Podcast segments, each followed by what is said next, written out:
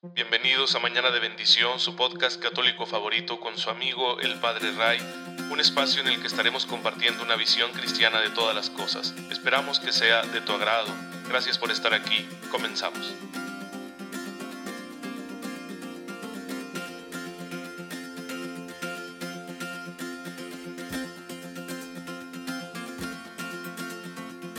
Muy feliz lunes, queridos hermanos. Bienvenidos a su podcast católico favorito. Soy su amigo el Padre Ray. Les envío un fuerte abrazo y un cordial saludo a todos ustedes que tienen la amabilidad, la bondad de recibir este humilde medio de evangelización mañana con mañana y que han perseverado algunos por años, bendito sea Dios, porque ya tenemos cuatro años haciendo este servicio, aquí acompañándome para conocer mejor la palabra de Dios, la doctrina de la iglesia, para ir profundizando en todas esas enseñanzas que nos dejó nuestro Señor y que el Espíritu Santo nos ha ido mostrando a lo largo de los siglos, cada vez con mayor detalle, con mayor profundidad y que tienen un solo propósito, conducirnos a la santidad. Así que este humilde servicio quiere ser un impulso para que nos sigamos planteando con seriedad ese llamado que Dios nos hace a ser santos.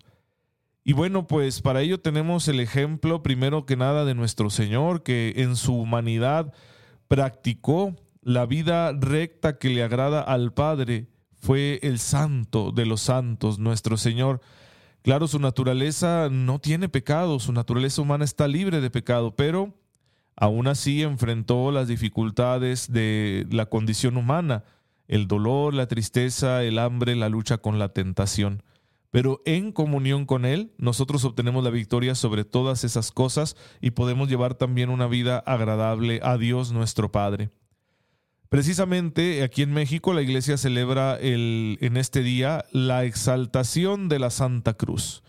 Esa cruz de nuestro Señor que al parecer fue encontrada por Santa Elena, la mamá del emperador Constantino, en una peregrinación que hizo a Jerusalén. Por ahí encontró las reliquias de la Santa Cruz y bueno, hizo toda una fiesta, ¿no? Y, condujo eh, esta reliquia, primero fue conducida hasta Constantinopla y después a Roma. ¿Sí? Así que por eso celebramos hoy esta fiesta. Y además es el día de los albañiles, es el día de los trabajadores de la construcción, porque fueron precisamente ellos los que la encontraron, ya que Santa Elena se valió de sus servicios para buscar ahí entre los escombros de Jerusalén. Recuerden que Jerusalén fue destruida en el año 70 después de Cristo, así que había muchas ruinas y por eso fue ahí donde se encontró la cruz.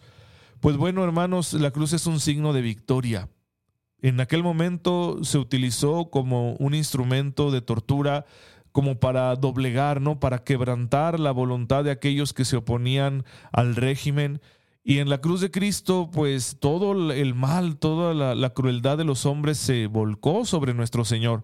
Pero Él abrazó la cruz, la hizo suya y de ahí en adelante transformó este instrumento de tortura en un signo de salvación. Por eso ahora nosotros utilizamos el signo de la cruz, la señal de la cruz, para indicar a quién le pertenecemos, para indicar quién tiene una alianza inquebrantable con nosotros, el Todopoderoso, el que es invencible, el que se ha hecho uno con nosotros, el que derrotó a la misma muerte. Eso es lo que yo estoy representando cuando hago la señal de la cruz en cualquier circunstancia. Pues bueno, hermanos, Así es como el Señor, con el poder de su amor, transformó lo que era algo muy malo en algo bastante, bastante positivo.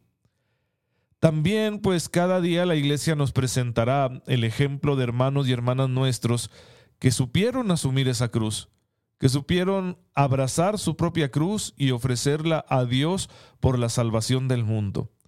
En distintas formas de vida, realizando diversas tareas, con vocaciones diferentes, pero siempre tomando la cruz con dignidad, con alegría y con esperanza, asumiendo las circunstancias adversas, los retos, las dificultades, los trabajos, los sacrificios, los esfuerzos, como una manera de honrar a Dios y de decir, Señor, pues tú me amas y yo quiero que tu amor dé fruto en mí y te ofrezco estos humildes frutos para que salves a la humanidad.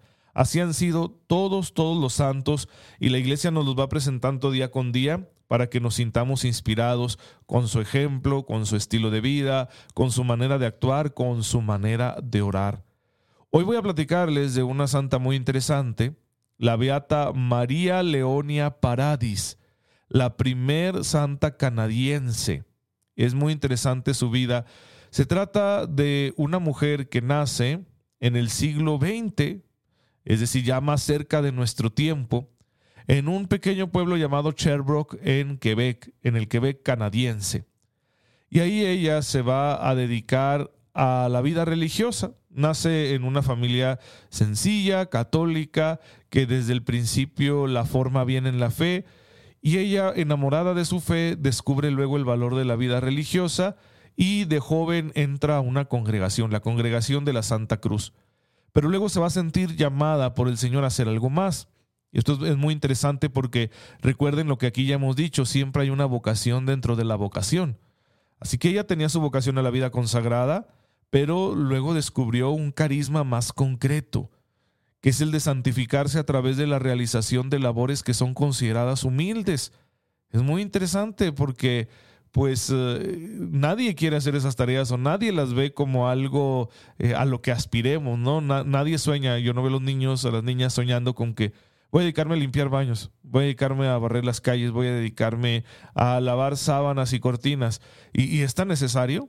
Si no se hiciera, ¿cómo sería nuestra vida? Por eso debemos valorar muchísimo la labor de aquellos, principalmente mujeres, que se dedican a estas tareas en el hogar y que lo hacen de una forma gratuita para que su familia esté cómoda y lleve una vida digna. Es sumamente importante realizar estas labores. Pues bien, ese fue el carisma que descubrió esta mujer, ¿sí? Sor María Leonia y por eso fundó una congregación nueva, las Hermanitas de la Sagrada Familia. Él lo hizo y, empezó a juntar a un grupo de mujeres que querían consagrarse y entonces a ellas les enseñó la importancia de los labores manuales y de las tareas domésticas. De manera que las mujeres miembros de esta congregación trabajaran en centros de educación, en seminarios, en casas sacerdotales, para ahí hacerse cargo de las tareas domésticas. Esa era su labor y su apostolado y lo es hasta nuestros días. Porque la voluntad de Dios también está ahí y también ahí se puede uno santificar. Eh, Sor María Leonia decía, pues si Cristo nos dijo que había venido a servir y no a ser servido, pues también nosotros tenemos que servir. Y el servicio se nota más quizá en cuanto más humilde es.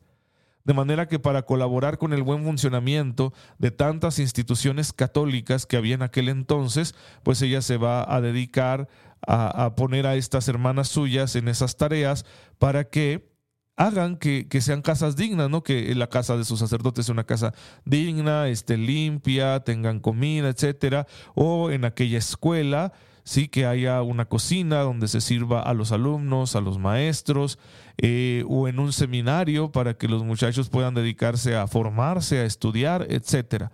Así que esa fue la vida de Sor María Leonia, que fue beatificada un 11 de septiembre de 1983. Ella murió en 1912. Así que realizó su labor en los primeros años del siglo XX allá en Canadá y bueno, se ha convertido en, la primer santa canadiense. Digo, aún no está canonizada, pero ya sabemos que es una mujer santa que está en la gloria de Dios.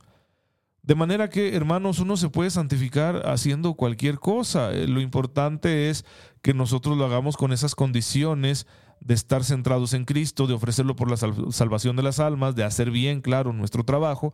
Así lo hizo Sor María Leonia y por eso ahora está con el Señor. Si tú te dedicas a las labores domésticas y lo que a ti te toca es un trabajo por el estilo, ¿no? A lo mejor tú estás empleado como intendente, como afanador, decimos nosotros, en un hospital, en una escuela. Tu trabajo es muy importante.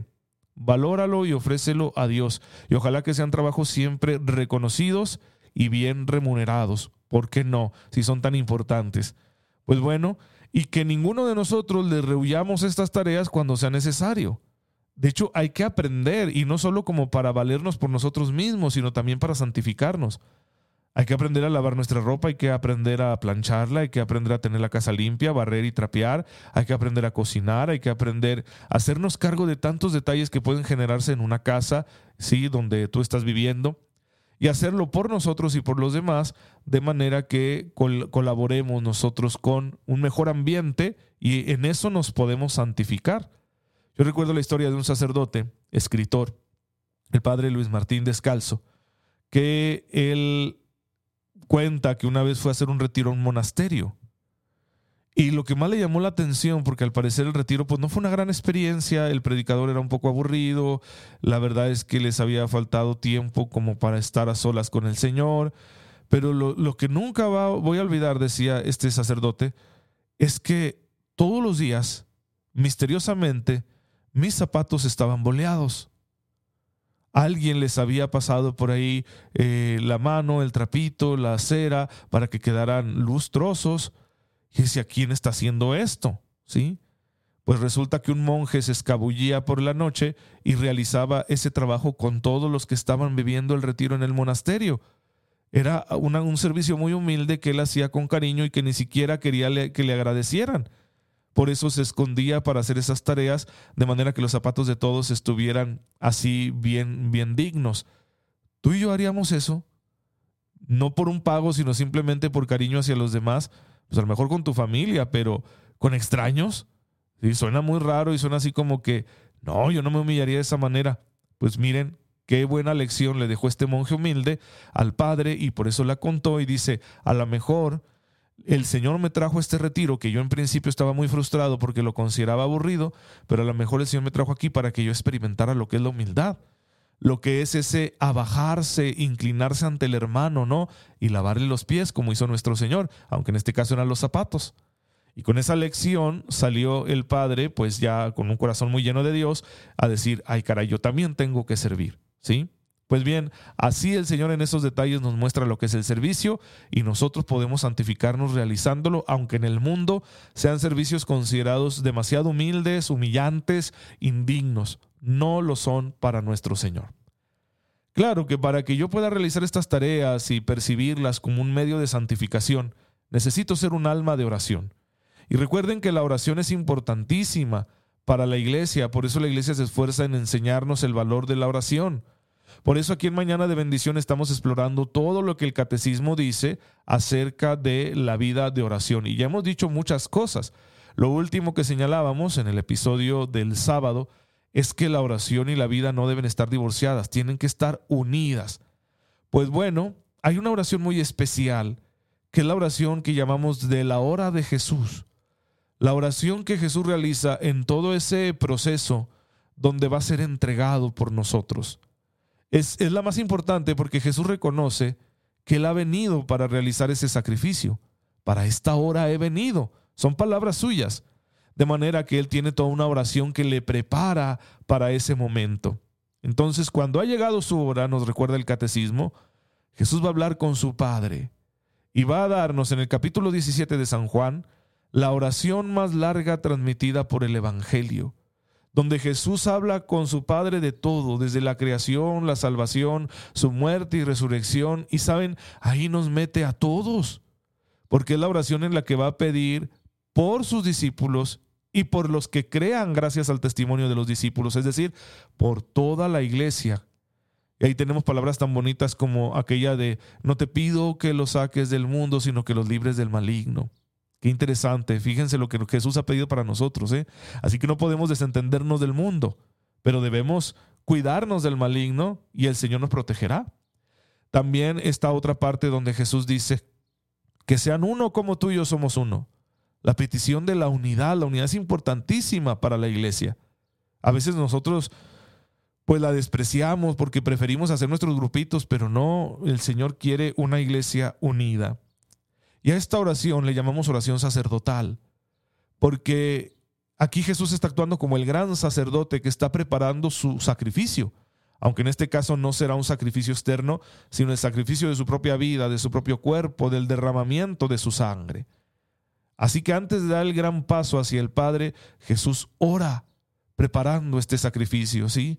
Como los sumos sacerdotes en el templo preparaban las víctimas que iban a ser sacrificadas, así Jesús se prepara a sí mismo. Y recuerden que, como dice San Pablo en la carta a los Efesios, que en Jesús está todo recapitulado. Jesús es un resumen de todo, ¿sí? de toda la historia de la humanidad. Pues en esta oración, ¿sí? Jesús está recapitulando todo de una forma explícita. Nos muestra quién es Dios, nos muestra quién es Él, nos muestra qué es el mundo y nos muestra quién somos nosotros. Y lo hace con un gran amor, un amor que va a entregarse ¿sí? Un amor que acepta, ¿no? La traición, el sacrificio, la renuncia, la tortura, la humillación y la muerte. De manera que sus discípulos reciban un testimonio que les ayude a descubrir en lo que va a pasar después la voluntad de Dios. Porque Jesús ve la cruz como un signo, un signo de victoria, de transformación. No lo ve como un fracaso, no lo ve como una derrota, porque Él no es llevado a rastras al suplicio de la cruz. Tampoco es que fuera eh, holgorioso, ¿verdad? Diciendo, ay, qué padre, me van a matar. No, e, eso es de enfermos, ¿sí? Eso es cuando uno tiene un padecimiento mental. Sería el único caso en el que alguien podría pensar así el sufrimiento. Sino que va contento y feliz a pesar de todo lo que está sufriendo, porque sabe que así está mostrando su amor por la humanidad. Porque él ha aceptado, ¿sí? Este destino que el pecado, los hombres y toda la gente que no le quiso, pues lo fueron empujando hacia allá, pero él acepta, por eso él, anteriormente en el discurso del buen pastor dirá, nadie me quita la vida, yo la doy porque quiero. Y así es como Jesús actúa entregándose, ¿sí? Por completo, sin estar eh, como forzado. Lo hace libremente por amor a nosotros. Jesús llega pues al momento de cumplir toda la obra del Padre, de, culminarlo. Recuerden que en la cruz dirá esta frase, todo está cumplido, ¿sí? todo está consumado. Por eso tenemos esta hora de Jesús, la hora para la que Él ha venido, que incluye su agonía en Getsemaní, y todo está acompañado de oración. Hay oración de Jesús en la última cena, hay oración de Jesús en el huerto, hay oración de Jesús en el Via Crucis, hay oración de Jesús en la cruz. Y ahora en la resurrección Jesús es el gran orante que está mediando, ¿no? intercediendo por toda la humanidad en esta nueva alianza para que nosotros seamos salvados y podamos algún día participar de la eternidad de nuestro Dios. Así que esta oración es un modelo para nosotros. ¿Por qué? Porque tendremos probaditas de esa hora de Jesús en distintas circunstancias, ¿no? Por una enfermedad, por un problema muy serio, por una cuestión así grave que nos hace sufrir, por una injusticia, por una persecución, por un momento de gran soledad. Tendremos probaditas de esa hora de Jesús y tendremos que decir, yo para esta hora he venido. Así que tengo que permanecer aquí fiel a mi Dios, aunque se me esté rompiendo el alma. Recuerden que Jesús dijo, estoy mi alma tiene tristeza, una tristeza de muerte, ¿sí? Jesús lo dijo, imagínense el grado de tristeza que experimentó. Bueno, nosotros también vamos a tener estas probaditas cuando ves, ¿verdad?, que se llevan a tu papá, a tu mamá al hospital muy grave y que no puedes hacer nada y te, te duele muchísimo verlo sufrir cuando tú mismo puedes estar en un proceso de enfermedad, hospitalizado y sentirte solo, sentir que el cuerpo te duele por todas partes y tener miedo, miedo a la muerte porque la muerte es desconocida. O cuando se te rompe el alma porque eh, tu relación matrimonial pues llegó a un punto de rompimiento o porque alguno de tus hijos ah, está muy mal, está sufriendo demasiado o cometió un gran error o cuando de pronto pierdes la esperanza de salir adelante de tus problemas, de tus dificultades, de tus pruebas, que se te junta todo lo económico con lo de salud, con lo demás acá, son probaditas de la hora de Jesús. Y para permanecer fieles a la voluntad de Dios, permanecer en el bien mientras estamos pasando por esas horas, necesitamos la oración de Jesús. Orar como Él. Orar para prepararnos y entregarnos a la voluntad de Dios orar para disponernos a dar la máxima prueba de nuestro amor, que el Señor nos la va a pedir en medio del dolor, en medio del sufrimiento, nos va a pedir fidelidad en medio de todo eso. Orar como los grandes mártires que se encomendaron a Dios antes de hacer la entrega de su vida y el derramamiento de su sangre. Orar como todos aquellos que han pasado momentos muy difíciles, pero que han permanecido en comunión con Dios. Pues esta oración es muy importante para nosotros. Ya hablaremos más de ello el día de mañana, así que no se pierdan el siguiente episodio. Pero démosle gracias a Dios porque nos fortalece en la oración antes de que nosotros pasemos por estas pequeñas cruces que Cristo nos comparte. Padre, te damos gracias porque en tu infinita bondad nos has elegido para dar testimonio de tu Hijo, para dar testimonio de tu amor. Y este testimonio, Padre, incluye también nuestra fidelidad en medio del dolor. Concédenos igual que a tu Hijo la fortaleza para permanecer firmes, aunque el alma esté hecha pedazos. Te pedimos este grandísimo don por tu amado Hijo Jesucristo nuestro Señor. Amén. El Señor esté con ustedes. La bendición de Dios Todopoderoso, Padre, Hijo y Espíritu Santo, descienda sobre ustedes y les acompañe siempre. Muchas gracias hermanos por estar aquí en sintonía con su servidor. Oren por mí, yo lo hago por ustedes y nos vemos mañana, si Dios lo permite.